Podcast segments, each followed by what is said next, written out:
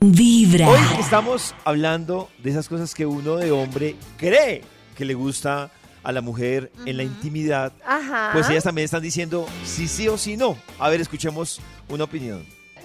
Buenos días amigos de Vibra. Lo que a mí definitivamente no me gusta es que mi esposo parece un loro.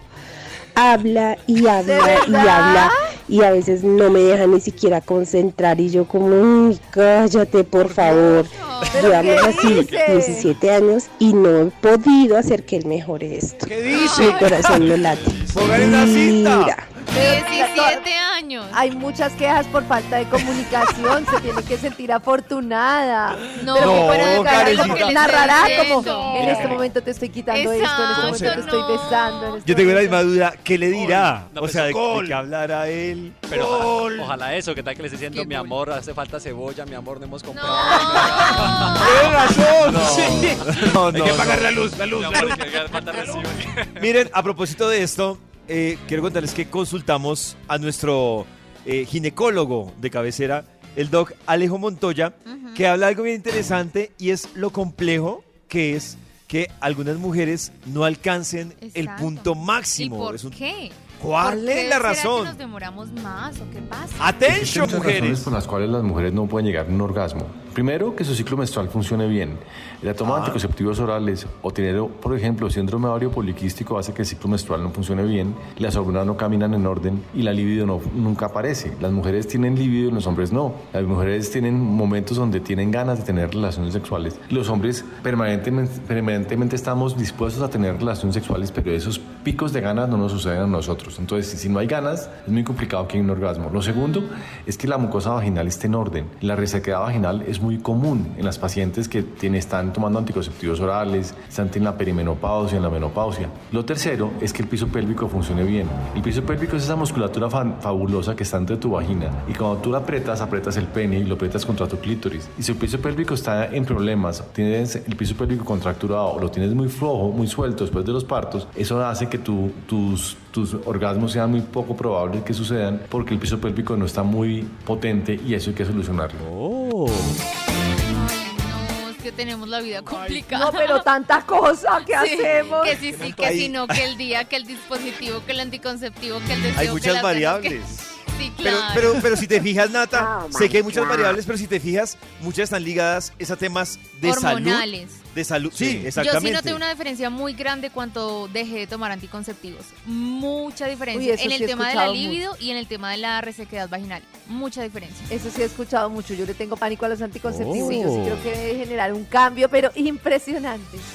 Y hay otro tema Mm. que también va ligado a más o menos a lo que hemos estado debatiendo hoy, y es cuando hay algo que está pasando en la cama, pero tal vez a la mujer le cuesta decir como que no, o sea, eso no es tan ahí chévere. es, bebé, porque por hay un no tema es. también que, que toca es muy delgado y es el ego del man, ¿no? Claro. No diga muy no delgado, hacerlo David. sentir mal. No hacerlo Es que está como, como pensado que es que si te digo algo es que tú eres malo en la cama en vez de que es entendernos. Y yo creo que el tema de la comunicación sexual tiene un problema y es que si no hay comunicación desde el principio, Claro. ya después, o sea, dos años Es después decir algo es muy difícil. Sí, Claro. ya, ya Entonces yo creo que toca desde el principio. Pero si tienen que escoger entre un silencioso murmullón o un hablantinoso que, que dice todo, ahora voy por aquí, voy pasando por aquí debajo, Yo prefiero piquitos, hable. chupones, chupones, Yo luego por aquí ombliguito, el mi amor, nalga, silencioso nalga. así como una tumba es horrible. Sí. Ustedes No, prefieren uno no el, el narrador. Hablador. Sí, narrador. Pues si me Ah. ponen los dos extremos y solo puedo escoger uno, prefiero ese, el que está ahí, uno papito está muerto o narrador. está vivo. Sí, narrador. El Pues sobre el narrador tema- que no deja ni un espacio silencioso. Sí, prefiero. A la Sobre el momia, sí. Mío. Sobre el tema de decir Oh. no, resulta que nuestro urólogo de cabecera, el doctor Germán Buitrago, nos habla del, del no. A ver, ¿cómo decimos? Y buenos días a la mesa de trabajo. Bueno, con respecto a qué nos gusta y qué no nos gusta de la intimidad de nuestra pareja. Es importantísimo hablarlo. Eh, en sexualidad siempre es importante porque no todos somos iguales, no, no a todos nos gusta lo mismo. Eh, algunas personas les gusta practicar o que les practiquen sexo oral y otras personas no, definitivamente no les gusta, no para nada, en absoluto. Entonces, eso es importante y nosotros podemos hacer una cosa pretendiendo hacerla bien porque nos fue bien con parejas anteriores. Pero puede que a nuestra pareja no le guste. Entonces es importante manifestarlo y es importante tenerlo en cuenta para cuando vamos a tener la actividad sexual. Ahora, si nuestra pareja no está haciendo las cosas bien porque lo está haciendo muy fuerte o porque, qué sé yo, simplemente eh, no nos gusta la técnica que utiliza, pues hombre, es importante que se lo digamos, pero decirlo de una forma asertiva. No decirle, oye, pero es que eso es muy duro, ¿qué te pasa? ¿Tú aquí te- qué, qué piensas que está chupando qué o qué? No, no, no. O sea, hay que ser propositivos. Mira, a mí me gusta más así, me gusta más de esta forma, me gusta más de la otra.